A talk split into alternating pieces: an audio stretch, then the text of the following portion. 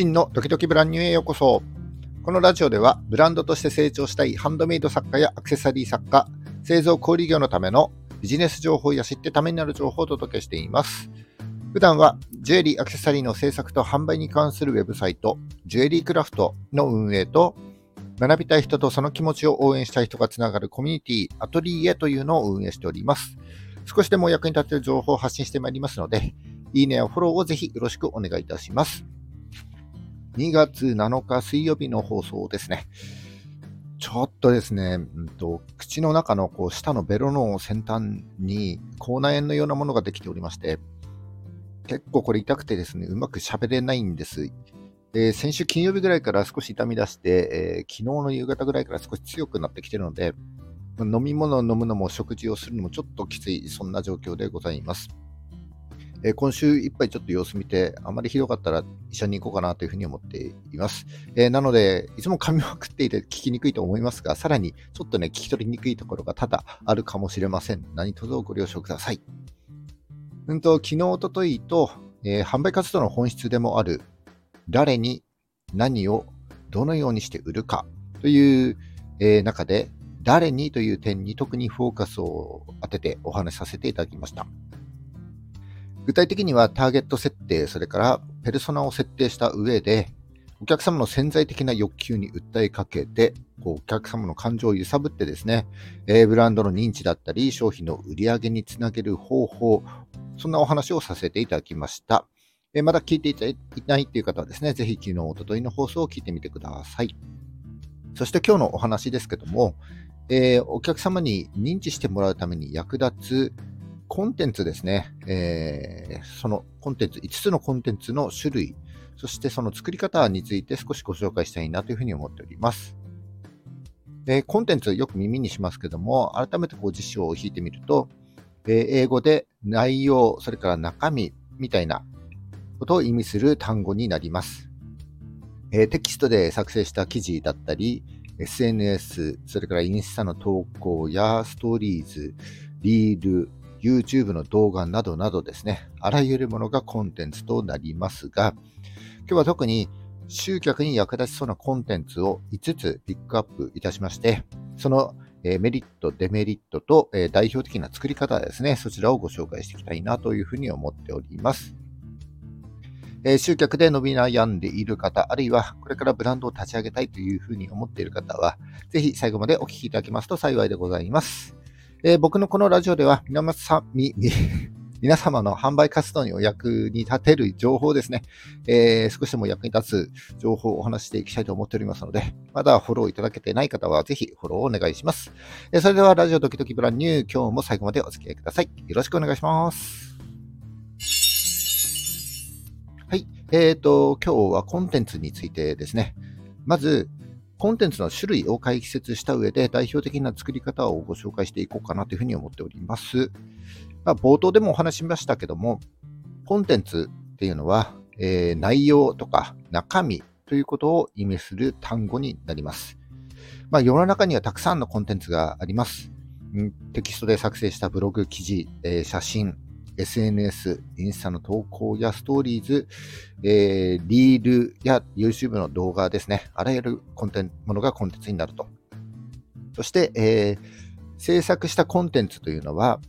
インターネット、それからテレビや、えー、ポッドキャスト、紙媒体などなどですね、各メディアを介してこう発信される。それがコンテンツになります。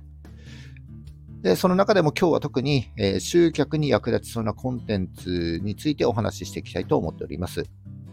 で、やっぱりですね、皆さん集客で悩んでいる方が非常に多いです。で、僕のインスタでは、うん、ジュエリー、アクセサリーのアカウントばっかりですね、フォローしていますので、毎日こう四六時中、同じような投稿が流れてきます。で、その投稿をね、こう見ていると、こう楽しくいいねしながら見てるんですけど、え、ブランドや作家の方々がですね、めちゃくちゃ増えたので、もうどんな表現の仕方をしても、どうしてもね、似通ってしまうんだと思うんですよね。そんな飽和状態の中でも集客していかなければいけない。で、そのために毎日毎日投稿しなければいけないというふうに考えている人が非常に多い。これは致し方ないことかなというふうに思います。ただ、えー、世の中ですね、インスタばかりがメディア媒体ではありませんので、ちょっと土俵を降りてみて、えー、周りを見回してみるとですね、まだまだ未開拓な媒体がたくさんあるわけです。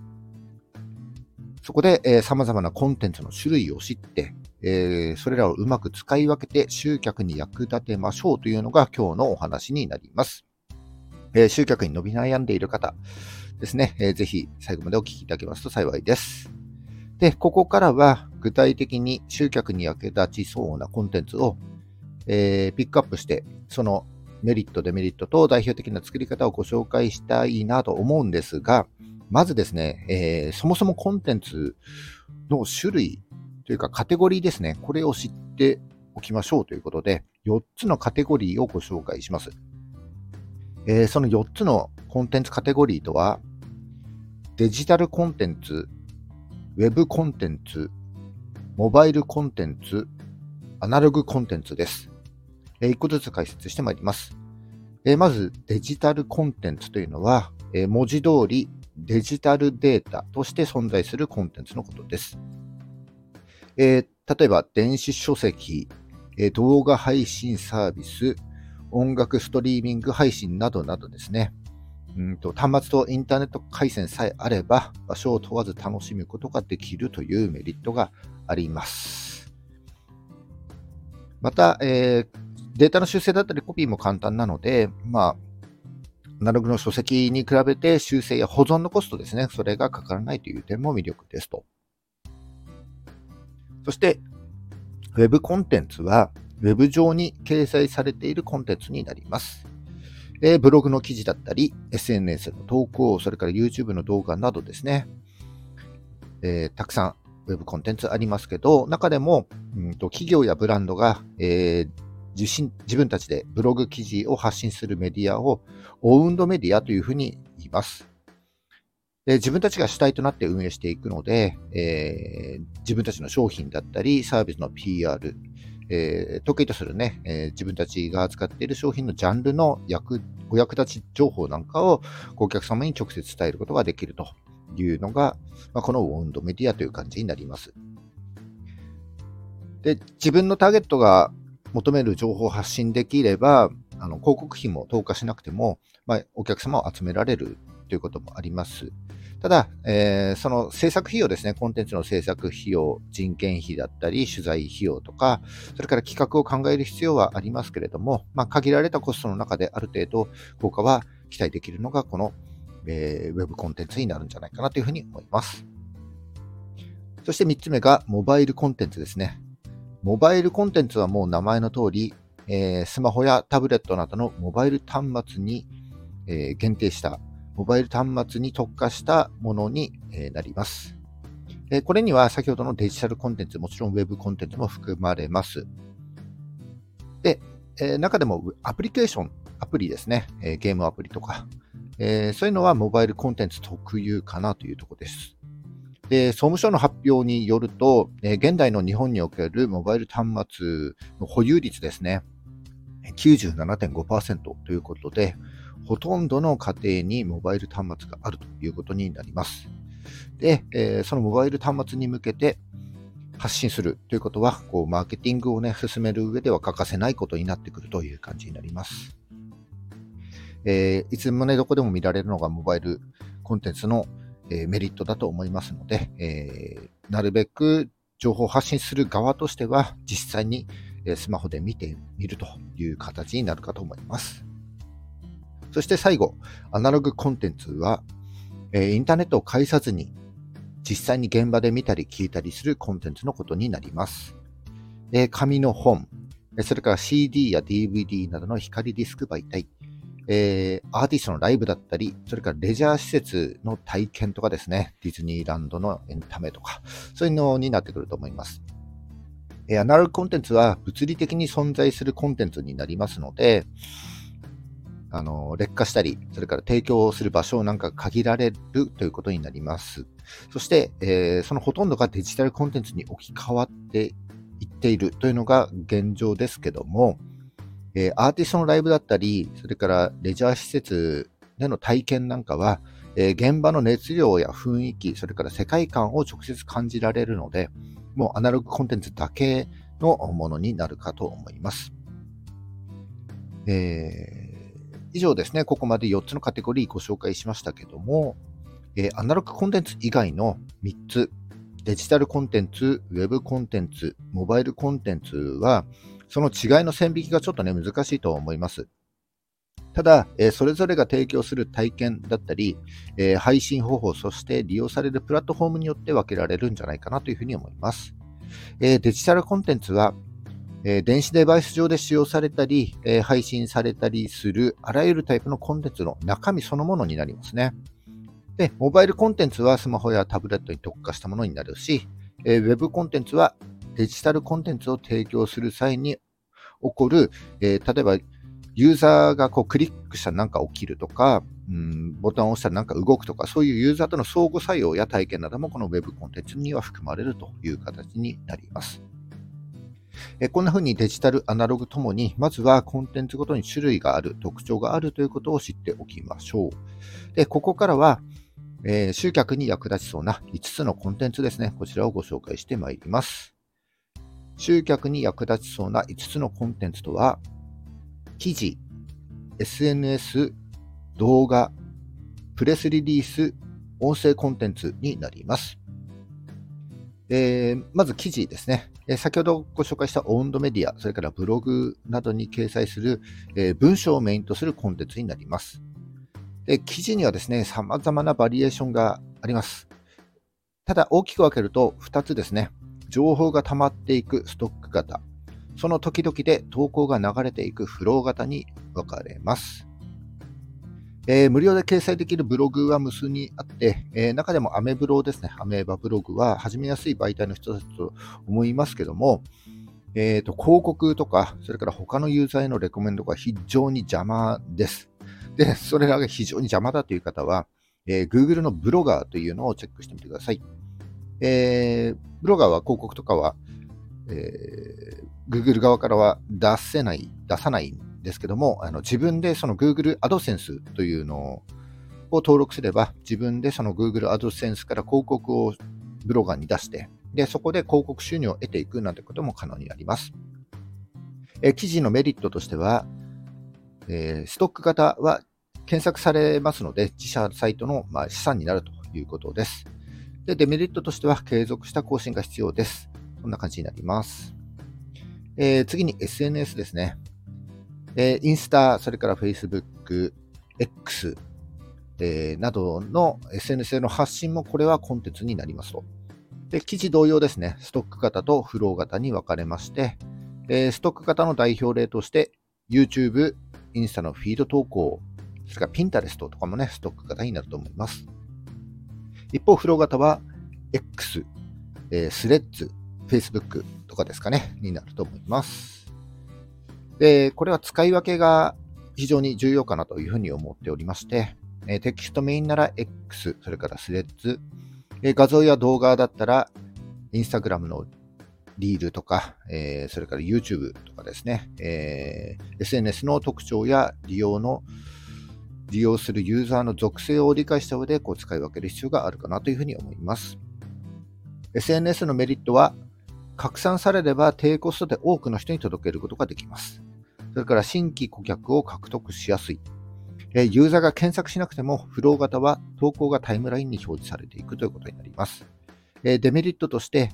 成果が出るまでどうしても時間がかかってしまうということ、それから、え記事もそうですが、継続的な発信が必要ということになります。え動画ですね。動画コンテンツは映像と音声を使って一度に多くの情報を伝えられるのが特徴になってきます。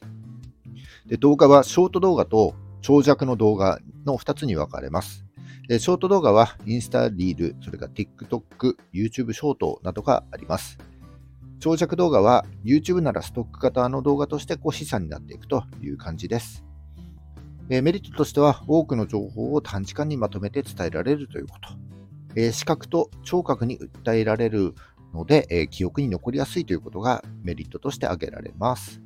えデメリットとしては、やっぱり制作のハードルが高いということになりますかね。それから後から編集がね、なかなか難しいというのもデメリットになります。え、次はプレスリリースですね。プレスリリースは、えー、活動に関する公式の情報をですね、えー、外部のメディア向けに発信するものになります。えー、新商品の販売だったり、え、アンケート調査の結果とかね、ニュース性のある情報を発信するときには、えー、このプレスリリースを活用することになっていきます。で、有名なのが PR タイムスというプレスリリース配信サービスになります。でこのサービスを利用すると、えー、例えばテレビとか新聞、それから Yahoo ニュースなどで無料で取り上げられて、えー、アクセスがこう爆伸びするという結果になります。ただ、この PR タイムス、残念ながら有料になりまして、月3万円ぐらいからかかりますので、えー、無料でできるプレスリリースサービスをご紹介しておきます。えー、PR フリーとか、えー、それからボイス、VOIX と書いてボイスのプレスリリース、それからプレリリなんていうのがあります。えー、無料で利用できますので、えー、まあ、やって、時間があればね、これやってみてもいいかなというふうに思います。え、メリットとしては、他のメディアに取り上げてもらえる可能性が高まると。で、デメリットとしては、確実に他のメディアでこう取り上げてもらえるというわけではなくて、えー、運も絡んできますけども、えー、ただリンクが貼ることができます。そのプレスリリース自体にですね。なので、えー、例えばブログをやっている方は、SEO 対策、検索上位表示対策として、外部施策の効果としてこう発揮できる場合もあるというふうになります。えー、最後、音声コンテンツは、音声のみで情報を発信するコンテンツになります。僕のこのラジオもそうですけども、えー、ポッドキャスト、それから Voicy といったネット上で音声配信できるサービスが増えてきてまして、まあ、個人でも気軽に音声コンテンツを配信できるというものになっています。えー、聞いている側は通勤中だったり、仕事中、それから家事の合間などですね、ながら聞きできるのと、えー、この発信者の声でその人の人柄がね、なんとなく伝わっていくのが、まあ、他のコンテンツにはない大きな特徴があると思います。 Voicy は審査が必要ですけども、僕が利用しているこのスタンド FM、それから Apple Podcast なんかは、えー、誰でも気軽に発信できますので、ただ、喋るっていうところにね、ちょっと抵抗が、僕もそうでしたけども、喋ることに抵抗がある人も多いと思いますけども、まあ、慣れます。1年くらいやってるとさすがに慣れますので、ぜひやってみてください。で、音声コンテンツメリットは、ながら聞きできるので、こう、音声で伝えやすいということ、それからその人の発信者の人柄がなんとなく伝わるということですかね。で、デメリットとしては、声だけなので、視覚的な表現が難しくて、えー、そういった商品にはちょっと向いていないということになります。はい、以上、えー、ここまで、えー、集客に役立ちそうなコンテンツ5つですね、ご紹介してまいりましたが、そんなにたくさん作れないよと、えそんな時間ないよという方も非常に多いと思います。そこで、え、もし実行するならというところで、実行するためのポイントをですね、3つご紹介して終わりたいと思います。え、まず、できるところから少し着手するということ。それから、各コンテンツのクオリティは6割ぐらいでいいということ。そして、横展開するということです。で、全部やろうとすると、途中で行き詰まって中途半端になっちゃいますので、できそうなところからまずちょっとずつ手をつけてみる、とりあえずやってみるということが大事かなと思います。そして、えー、完璧を目指そうとしてですね、時間をどれだけかけても、え、ユーザーはあんまり見ていません。えながらでなんとなく見ているユーザーがほとんどですので、このクオリティにこだわる必要はないと思います。そして最後ですね、横展開するというのは、全く同じ情報で見せ方、届け方を変えるということです。えー、例えば音声で話した内容をこう文字に起こしてブログにしてもいいし、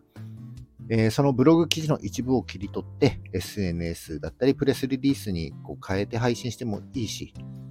えー、動画もですね、え作業風景なんかをずっと取りっぱなしにして、こう部分的に切り取ってつないで作ってもいいですし、その中の一部分をさらに切り取ってショート動画にしたり、そんな風に横展開することで、えー、コンテンツ作りやすく、またですね、継続しやすくなります。でそんな感じでコンテンツの数を増やしていくことによって、だんだんとね、作るのも、こう、発信するのも上手くなっていきますので、えー、集客と売上アップにつながっていくと、そのような流れになっていきますので、えー、ぜひお試しいただきたいなというふうに思います。はい、えー、ちょっと長くなりましたけども、今日以上はですね、えー、